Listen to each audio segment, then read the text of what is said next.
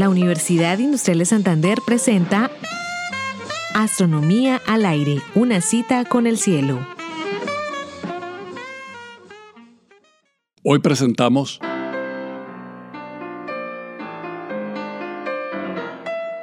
El extraño mundo de la antimateria.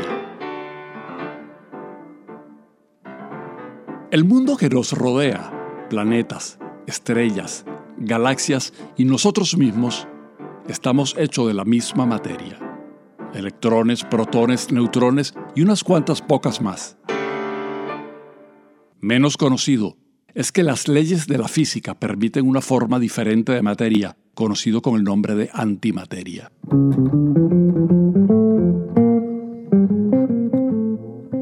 En el siglo pasado, el físico inglés Paul Dirac propuso una ecuación que conciliaba las leyes de la mecánica cuántica, que explican el mundo de lo muy pequeño, con la relatividad especial, la teoría válida para altas velocidades.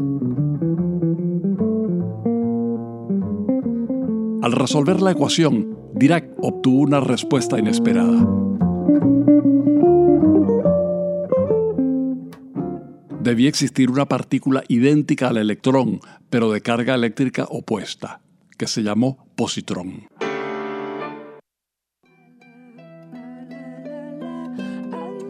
Cuatro años más tarde, el positrón fue detectado experimentalmente. La predicción de Dirac era correcta. Existe realmente la antimateria. El antiprotón fue detectado unas dos décadas después. Hoy sabemos que en la naturaleza hay una simetría fundamental, materia-antimateria. A cada tipo de partícula elemental le corresponde su respectiva antipartícula. Todas estas antipartículas han sido detectadas en los aceleradores. En el año 1995 se logró producir experimentalmente átomos de antihidrógeno. Las antipartículas llegan también a la Tierra en los rayos cósmicos, a las capas superiores de la atmósfera. Pero hasta el habitual banano emite en promedio un antielectrón cada 75 minutos, porque posee potasio 40, un elemento que decae radioactivamente emitiendo positrones. Si una partícula choca con su antipartícula, se aniquilan mutuamente produciendo radiación de alta energía.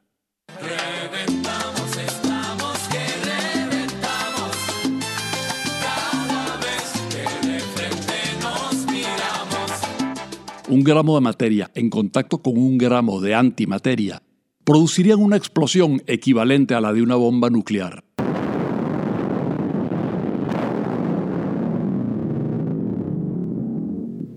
Sin embargo, toda la antimateria producida hasta ahora por los científicos en los aceleradores es tan poca que en contacto con la materia, la energía alcanzaría apenas para calentar el agua de un café.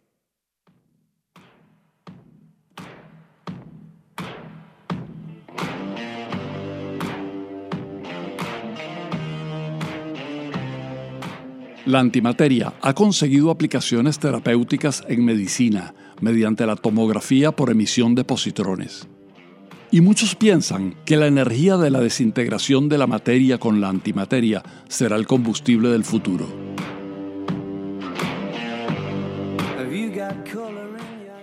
¿Por qué no hay ninguna evidencia de que exista antimateria a gran escala, como antiplanetas o antigalaxias? ¿Por qué esa preferencia del universo por la materia?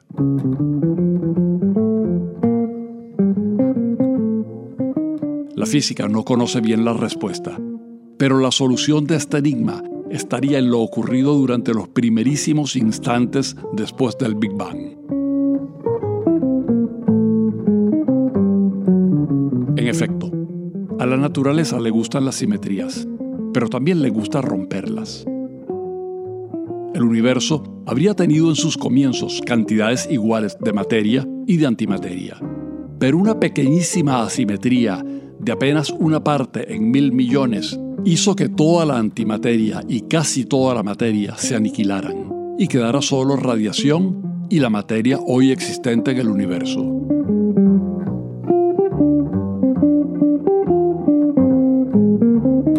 Los físicos tienen la esperanza de que en sus más recientes teorías del mundo subatómico se encuentren las claves para comprender mejor las predilecciones de nuestro extraño universo.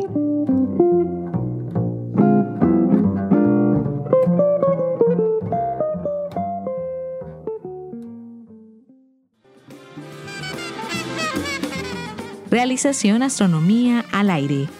Narración edición Héctor Rago. Grabación Jairo Campillo, equipo radio de Lewis Comunicaciones. Twitter arroba astro al aire.